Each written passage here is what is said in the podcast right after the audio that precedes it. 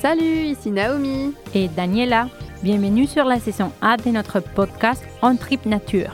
Dans chaque épisode, avec nos invités, on se penche sur les solutions pour transformer notre façon de voyager et encourager des pratiques régénératrices. Comment le tourisme peut être au service des communautés et de la planète? Alors, rejoignez-nous dans cette incroyable aventure vers son tourisme à impact positif. En attendant le prochain épisode, tripons sur les réseaux. Bonne, écoute. Bienvenue à tous les passionnés de voyage dans ce nouvel épisode de notre saison A du podcast sur le tourisme régénératif qui explore comment laisser un impact positif en voyageant. Aujourd'hui, nous avons l'honneur d'accueillir Pierre Belros, un expert du développement des affaires et du tourisme qui portera un regard profond sur l'évolution du tourisme au Québec. Avec Pierre, nous plongerons dans l'histoire fascinante de cette industrie, évoquerons les défis auxquels elle est confrontée aujourd'hui et discuterons des opportunités passionnantes qui s'offrent à elle pour adopter des pratiques plus durables et importantes. Le tourisme au Québec est sur le point de métamorphoser et nous sommes prêts à explorer cette transformation vers un avenir plus régénératif. Préparez-vous à une discussion envoûtante, pleine de réflexions inspirantes sur l'industrie du tourisme dans la Belle-Provence. Ce podcast est une mine d'informations, alors restez à l'écoute pour ne rien manquer. Bonjour Pierre, comment ça va? Ça va très bien, vous Ça va bien?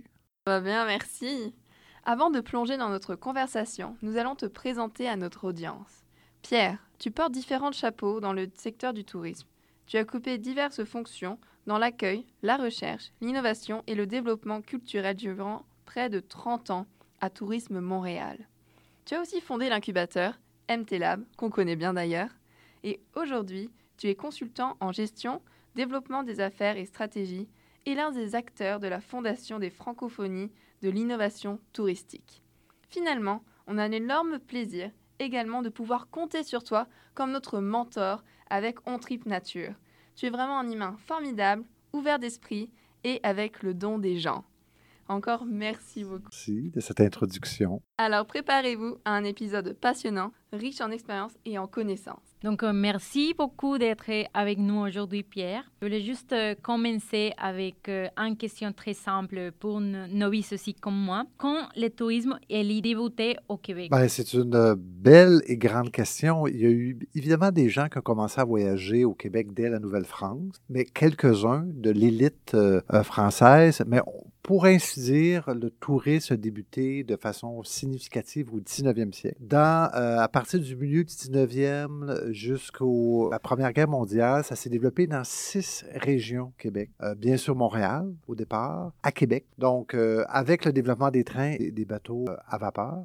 Par la suite, Canton de l'Est, Laurentide, provenance de Montréal, mais des, États-Unis. Charlevoix et la Gaspésie en bateau. Donc, du milieu du 9e siècle jusqu'à la Première Guerre mondiale, le, le tourisme développé avant le règne de la voiture dans ces six régions qu'on appelle euh, en anglais les Original Six, qui ont été le cœur du tourisme et qui sont des régions encore très connues et qui sont les noms les plus connus euh, après le mot Québec-Canada. C'est ces six noms-là, Laurentide, Canton d'Est, Québec, Montréal, Charlevoix et Gaspésie, qui sont les fondements du tourisme encore aujourd'hui au Québec. Est-ce que tu pourras nous raconter un peu lesquels sont les moments forts de l'histoire touristique au Québec? Oui. Un, la venue du train et des bateaux à vapeur, je pense, c'est des moments historiques qui a amené des gens à Montréal et Québec et après la grande villégiature haut de gamme. Euh, par la suite, c'est une série d'événements les congrès eucharistiques, on les connaît pas beaucoup. On était dans une culture très catholique au Québec à ce moment-là, ont amené énormément de gens au début du siècle à différents événements, le, congrès eucharistique de 1910 par exemple. Et ces grands événements-là, par la suite avec le développement des voitures, c'est toute la période euh, du réseau autoroutier qui a développé à partir des années 50, qui a permis d'aller dans d'autres régions ou augmenter dans les régions qu'on a parlé. Mais bien sûr, l'Expo universelle de 1967 c'est la grande expansion et la grande ouverture sur le monde du Québec. Donc, ça s'est passé à Montréal. La plus importante exposition universelle de l'histoire encore aujourd'hui en termes d'accueil de gens. En une centaine de jours, il y a eu 50 millions de personnes. C'est énorme. C'était le règne de la voiture juste quelques années avant la crise du pétrole. Et bien sûr, les Olympiques de 76 à Montréal, le 400e de Québec, le 375e de Montréal, le 350e de Montréal, donc des grands euh, périodes comme ça qui ont amené beaucoup, d'activités à Montréal, à Québec et dans les régions à, certaines dates. Je pense que l'Expo 77, c'est une période charnière. On rappelle que pour l'Expo, on a construit le métro, le réseau souterrain et plein d'infrastructures euh, modernes qu'aujourd'hui on renie un peu, mais à l'époque très moderne, donc dont l'autoroute Bonaventure, qui a amené une foule de, de touristes et une image à l'international de modernité par rapport au Québec et à Montréal. Puisque tu parles sur euh, justement la modernité à ce moment-là, j'aimerais te demander comment l'industrie touristique québécoise a-t-elle réussi à se démarquer par rapport aux autres destinations au fil du temps? Ben, c'est par une double euh, stratégie. Ben, je ne pense pas que tout ça a été planifié. Donc, des infrastructures modernes occidentales, donc des grands hôtels, le château Champlain à Montréal en 67, euh, d'autres éléments de végétature un peu plus anciens, comme le, bien sûr château Frontenac, le manoir Richelieu un peu plus ancien. Donc, des infrastructures très, très euh, au goût du jour, mais dans un climat très, euh, à l'époque, on disait canadien-français, québécois, chaleureux, humain, à la Montréal et à la Québec, c'est-à-dire avec un rapport humain très différent de ce qu'on trouvait à Toronto, en Ontario, aux États-Unis. Donc, une, culture différente, une chaleur de, une joie de vivre, une chaleur différente. Donc, c'est cette mix avec des infrastructures modernes d'aéroports, de trains, d'infrastructures hôtelières, d'attrait, et cette caractéristiques humaines, québécoises, culturelles. Et c'est ce mix des deux qui a fait tourisme au Québec et qui s'est démarqué par rapport à ce qui se passe ailleurs. Et quel est l'état actuel du tourisme au Québec? Et comment vraiment l'industrie arrive à s'adapter au final aux défis contemporains qu'on connaît comme la pandémie, les préoccupations aussi environnementales? Le tourisme au Québec vivait des, une très très forte croissance des années 2010. En 2019, dans beaucoup de régions du Québec, c'était des années records en 2019, pour la première fois à Montréal, on a dépassé l'Expo 67 en termes d'achalandage touristique. Donc, on était sur une grande lancée. Ça allait très bien. Montréal a connu la deuxième plus grande croissance touristique d'Amérique du Nord dans les années 2010. Donc, pas le plus touristique, mais la plus grande croissance. Ça allait très bien. Évidemment, la COVID a frappé dur tout le monde, beaucoup plus les grandes villes, parce que dans les grandes villes, bien sûr, il y a plus de clientèle internationale. Et euh, on se posait beaucoup de questions euh, sur le changement de comportement. Est-ce que les gens allaient repenser la façon de voyager? Est-ce qu'ils allaient voyager moins? Est-ce qu'ils allaient revenir euh, craintifs au niveau du voyage? Moi, j'étais de, ceux qui pensaient que ça allait revenir en plus une transformation qu'une coupure, et c'est ça qui s'est passé. Même moi, j'étais surpris à quel point, à quelle rapidité en Occident le tourisme a repris. On le constate. Certains le déplorent, ça s'est refait à peu près de la même façon, l'utilisation des croisières, des resorts, euh, euh, l'avion, énormément. Mais ce que ça veut dire, c'est que pour la population, de sortir de son horizon quotidien, c'est important. Le voyage, que ce soit par affaires ou personnel, ceux qui ont repris le plus les voyages vite, c'est les jeunes Européens. Ceux qui ont le discours le plus vert et durable, c'est ceux qui ont repris le plus le voyage. Parce qu'on ne peut pas demander aux gens de revenir. En 1950, au Québec, les gens, 80 des gens ne sortaient pas de plus que 50 km de leur lieu de résidence. On ne peut pas remettre le génie dans la bouteille. Donc, le voyage, c'est quelque chose d'important intrinsèquement. Si on refaisait la pyramide de Maslow, on est en haut le voyage des priorités des gens et surtout des jeunes. Pas demander à quelqu'un qui vient d'un village au Saguenay-Lac-Saint-Jean de jamais sortir de chez eux, de ne pas aller voir l'Indonésie, la France, l'Amérique du Sud. Donc, on constate ça. Le tourisme est très bien reparti, mais il faut maintenant faire face aux défis de la planète qui brûle et de ces inspirations très, très fortes des gens. Encore aujourd'hui, il y a des jeunes qui se privent de certaines choses pour voyager. Donc, montrer comment c'est important. Donc, c'est le grand défi de notre euh, prochaine décennie de faire face à cette volonté de voyage avec toutes sortes d'initiatives des transporteurs, des opérateurs, des attraits, et l'individu qui lui aussi doit peut-être modifier sa façon de voyager. On constate qu'il va probablement voyager autant, qu'on trouve une façon qui voyage différemment et que les destinations d'accueil offrent des formules régénératives et durables. Et c'est le grand, grand défi qu'on a. Mais donc, le tourisme va bien. Ce qu'on constate, même si l'économie ralentit, le voyage ne ralentit pas. Donc, les gens vont aller un peu moins au restaurant, vont peut-être acheter euh, moins de choses pour le quotidien, mais ils vont continuer de voyager. C'est donc quelque chose d'important pour les gens, pour les Occidentaux, et peut-être même les marchés émergents. Et comment, du coup, l'industrie québécoise répond à ces nouveaux enjeux? Elle répond pas nécessairement toujours avec une grande planification à tous les niveaux. Je pense que les grands acteurs euh, macro, les offices de tourisme, l'Alliance, euh, le Canada, ont des réflexions stratégiques, ont des volontés d'être plus synergiques, d'être plus euh, durables, d'être plus efficaces, mais de faire descendre ça au niveau des opérateurs qui ont, eux, des enjeux de ressources humaines, de faire face à certains euh, acteurs locaux, les restaurants, par exemple, où les gens vont peut-être peut un petit peu moins au restaurant, l'inflation. Donc, des opérateurs qui, eux, sont près presque de la survie dans certains cas, dans des secteurs privés. Donc, oui, les organismes qui, je pense, font un bon travail, c'est long d'amener ça à l'échelle du terrain euh, et que les opérateurs euh, répondent à ça, ce qui fait que, la chaîne au complet, de l'avion, de l'aéroport, de la promotion, de l'hôtel, du restaurant, de l'attrait, de la location de voiture, tout ça suit. C'est complexe. Le tourisme, c'est très complexe pour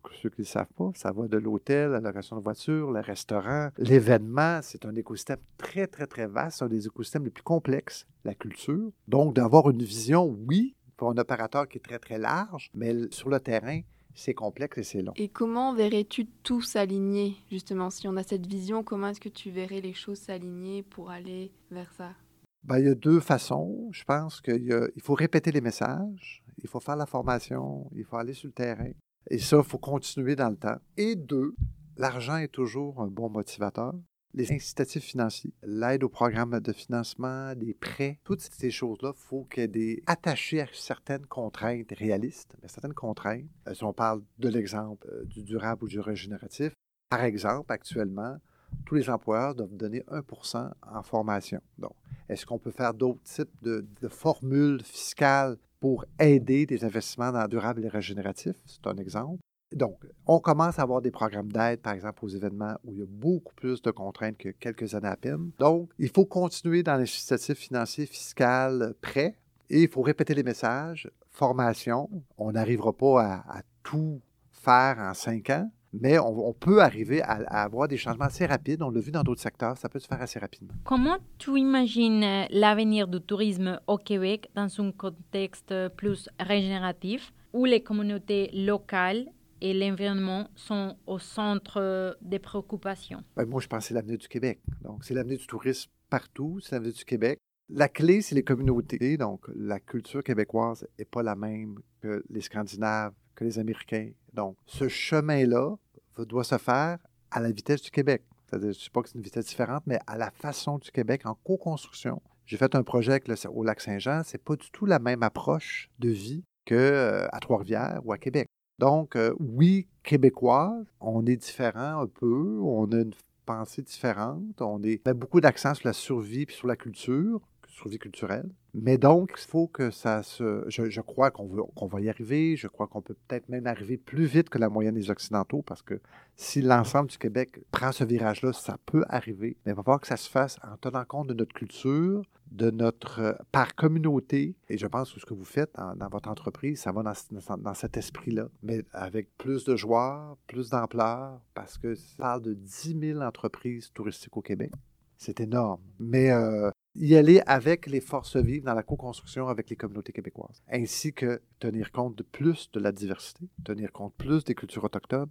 Quand on parle de co-construction, ce n'est pas un chemin pavé pour tout le monde de la même façon. Et justement, pour parler un petit peu des parties prenantes de l'industrie touristique, vu que tu dis que c'est un système très complexe, est-ce que tu pourrais nous en apprendre un petit peu davantage sur ce système, un peu toutes les parties prenantes Comment est-ce qu'on pourrait les faire peut-être communiquer entre elles, si tu as des idées? La structuration territoriale du Québec a commencé par Tourisme Montréal, qui a été fondé en 1919. On a, fait, on a fêté notre centième anniversaire. Et les régions touristiques, on appelle Tourisme Laurentide, Tourisme Lanaudière, Tourisme Montérégie, Tourisme Mauricie, sont nés à la fin des années 70. Il n'y a pas 50 ans. C'est à travers beaucoup ces joueurs-là que se font la concertation et la formation, la promotion. Parallèlement, ces organismes territoriaux, régionaux, il y en a une vingtaine, s'est développé aussi depuis une 25-30 ans des organismes sectoriels. On a l'événement Attraction Québec, l'Association des hôtels, dans le milieu des spas, des restaurants, qui, eux, voient à faire évoluer, selon des bonnes pratiques, à faire des lobbies aussi pour leurs droits, des secteurs touristiques. Donc, le développement de produits, c'est la jonction de cette réflexion territoriale un hôtelier dans les Laurentides, c'est pas la même chose qu'un hôtelier à Montréal, et l'Association des hôtels du Québec.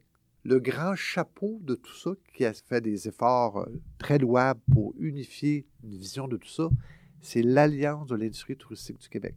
C'est l'organisme fédérateur québécois qui fait du marketing et qui fait la concertation selon effectivement les valeurs du moment et qui s'assure que tout le monde travaille ensemble pour arriver à faire de Québec plus compétitif en tourisme, plus durable, qui tient compte de la volonté des citoyens, etc., en fonction des valeurs. Avec des grands joueurs, les grandes villes, parce qu'ils ont un grand poids, Montréal et Québec ont un grand poids là-dedans, donc l'Office de tourisme de Montréal et l'Office de tourisme de Québec Cité. Donc, ces organismes-là aussi sont importants. Donc, c'est le maillage de tout ça au-dessus du chapeau de l'Alliance, mais l'Alliance fait un travail de concertation. Tourisme Montréal peut bien faire ce qu'elle veut, mais tout le monde, je pense, actuellement, veut travailler ensemble.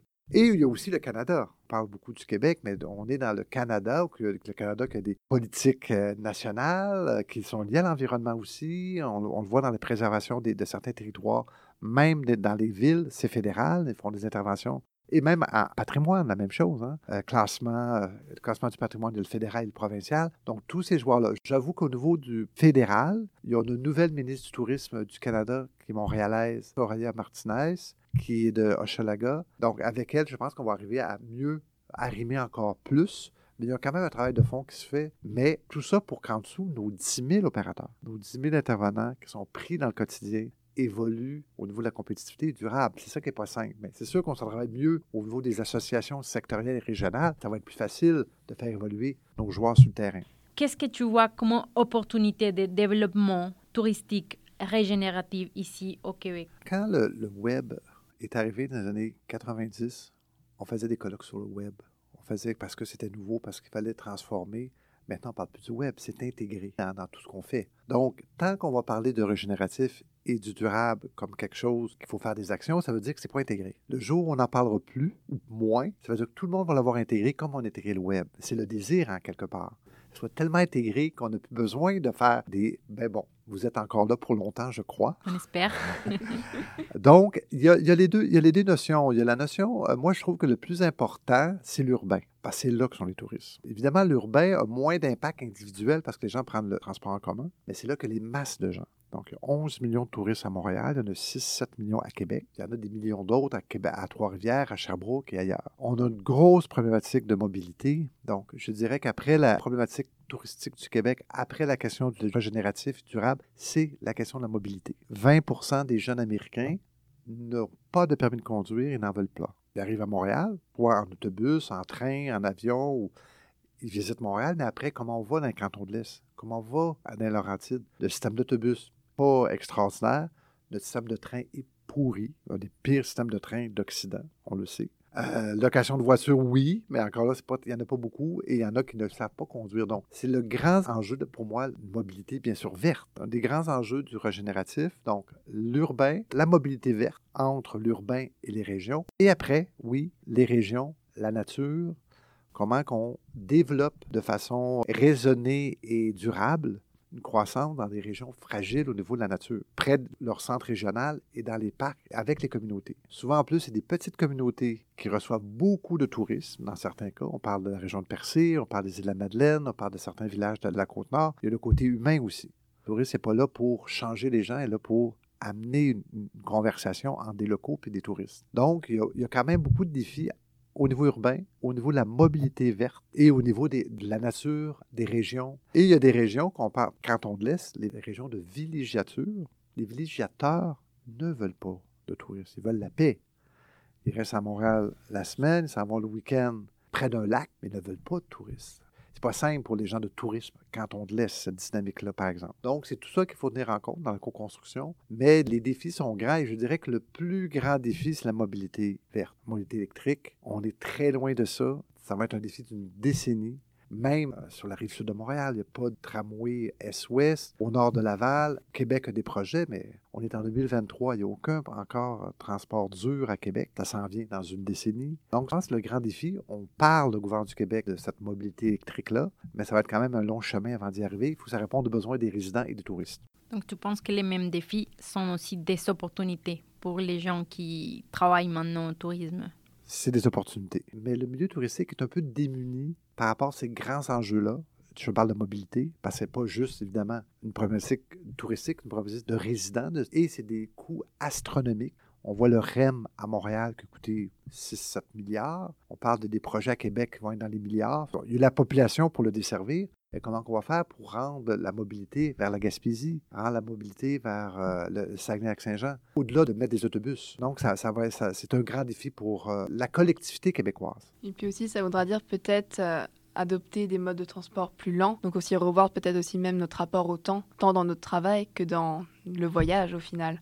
Donc il y aura aussi toutes ces réflexions à faire, euh, je pense. Très bon point. Je pense qu'effectivement, avec la COVID, le télétravail permet à des gens de rallonger des vacances dans le même endroit, donc de prendre plus de temps pour s'intégrer dans une région, dans problématique, parce que j'en connais qui le font. Ça prend des endroits où il y a un très bon Wi-Fi. Et dans les villes, par exemple, j'avais des amis qui voulaient aller en Colombie, travailler pendant six mois, mais c'est pas dans toutes les régions de la Colombie où le Wi-Fi est assurément bon. Donc, ils se retrouvent dans les villes. Bien, ils se retrouvent, c'est bien aussi, mais ça limite. Donc, il y, a, il y, a, mais n'empêche que le télétravail permet à des gens de rallonger des vacances, donc un seul transport d'avion plus longtemps, et de prendre le temps de visiter un peu plus. Donc, il y a cette nouvelle dynamique-là. Et les, les, nomades numériques sont revenus au grand galop. C'était déjà une tendance avant la COVID, mais ça a pris beaucoup d'ampleur. Mais là, il y a des gens plus âgés qui font cette vie-là, parce que leur travail leur permet aussi. Et quel serait le rôle de l'innovation dans l'industrie touristique au Québec ou même au Canada? Le rôle de l'innovation est majeur. Vous l'avez dit dans mon introduction, j'ai cofondé un incubateur qui s'appelle MT Lab au Québec et je pense maintenant assez connu. À l'époque, en 2015-2016, quand on réfléchissait, c'était parce qu'on trouvait que le Québec n'était pas assez compétitif. Donc, les pratiques étaient un petit peu trop traditionnelles, on ne bougeait pas assez vite. Donc, comment faire bouger le Québec? Par l'innovation, par des startups. Mais maintenant, je pense que oui, mais en plus, peut arriver par l'innovation des solutions à nos problématiques de ressources humaines. On a des startups au MTLab qui, qui s'adressent à ces questions-là, à l'environnement, au tourisme durable et régénératif, à la question, pendant la COVID, à certaines euh, applications liées à la problème sanitaire. Donc, je crois que l'innovation et les entrepreneurs qui s'associent à l'innovation peuvent amener à accélérer les solutions à nos problématiques. On parlait tout à l'heure de co-construction. Même à ça, ben, comme vous l'êtes, des innovations, des innovateurs peuvent amener des meilleures façons de faire la co-construction, peuvent amener des, meilleures façons de la gouvernance. L'innovation n'est pas juste des technologies, bien sûr, c'est ça. Il peut y avoir des technologies dans l'environnement, dans l'application et tout ça. Mais je pense que ça permet, de la bonne façon, en respect des communautés, de faire évoluer les pensées, d'amener des outils pour que l'objectif qu'on indiquait de mieux réaliser le tourisme de demain dans les meilleures pratiques et les meilleures valeurs se réalise, pour moi, se réalise. Et pour moi, l'innovation, c'est la base, c'est fondamental. C'est pas la panacée, mais c'est un outil très, très important pour euh, arriver à nos objectifs collectifs. Quels sont tes espoirs au final pour l'industrie touristique québécoise et même, on peut aller plus large, dans le monde? Les gens qui me connaissent savent que je suis un optimiste. Donc, je crois que le rapport entre le, les changements technologiques, la capacité des gens de changer, d'une communauté de réagir à une situation, vont faire que les comportements vont être beaucoup moins prégnants qu'ils étaient de façon globale. Il va toujours y avoir des gens qui probablement, à moins qu'on l'interdise, qui vont aller dans des resorts une semaine, qui vont être complètement coupés de la communauté locale. Mais je crois que, évidemment, le tourisme est lié aussi à l'état de la planète, mais je crois que le tourisme va s'adapter, les gens vont s'adapter, on verra ce que les technologies vont permettre. Par exemple, on parle beaucoup du transport aérien, toutes sortes de technologies par rapport au carburant. Est-ce que ça va se faire d'ici 10-15 ans? On verra. Il y a toute une nouvelle génération d'avions qui sont là. C'est des avions kérosène, mais moins polluants, mais ça demeure encore la nouvelle génération des avions kérosène. Euh, moi, je suis assez optimiste de penser que euh, je ne suis pas du tout un catastrophiste. Je ne crois pas qu'on s'en va vers la catastrophe. On s'en va vers des moments difficiles euh, en termes d'environnement, c'est certain. Et qu'il y a des régions qui vont écoper énormément dans le monde de ça, hein, des régions du Bangladesh, des régions d'Afrique, des régions d'Amérique du Nord. Hein, on le voit en Californie, on le voit dans le centre des États-Unis. Ils sont très impactés par la sécheresse, par les incendies. Mais je crois qu'au Québec, on n'est pas, pas à l'abri de ça. On l'a vu avec les incendies dans le Grand Nord. Mais je suis assez confiant, de façon réaliste, qu'on va pouvoir faire une croissance qui va avoir de moins en moins d'impact sur l'environnement grâce à des initiatives comme vous faites, grâce à l'ouverture des gens qu'on voit de plus en plus. Pour fermer la boucle de toute notre conversation, qu'est-ce que tu souhaites que l'audience retienne comme idée générale de toute la conversation? Bien comprendre les phénomènes humains, environnementaux, sociaux.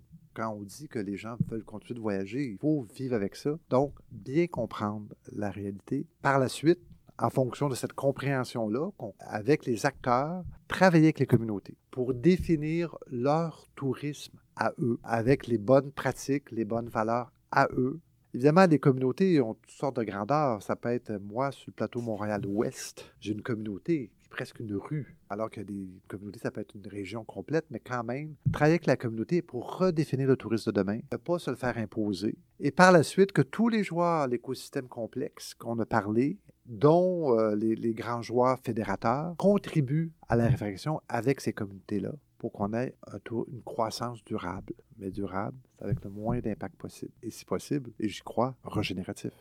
Merci beaucoup pour être aujourd'hui avec nous et parler de ce bel sujet que c'est le tourisme au Québec. Et on est très content de t'avoir aujourd'hui avec nous et aussi comme notre mentor. Encore un grand merci Pierre pour euh, cette euh, enrichissante conversation et pour tous les éléments que tu nous as apportés. Ça m'a fait plaisir. C'est très intéressante discussion. Merci beaucoup pour votre écoute. J'espère que cet épisode vous aura amené des réflexions et aussi des solutions, qu'il vous aura inspiré à opter pour un tourisme régénératif. Si toi aussi tu veux changer les codes du tourisme, soutiens-nous. C'est très facile. Tu peux laisser une note positive sur notre podcast et le partager à ton réseau. En attendant le prochain épisode, tripons sur les réseaux. Merci et, à, tantôt.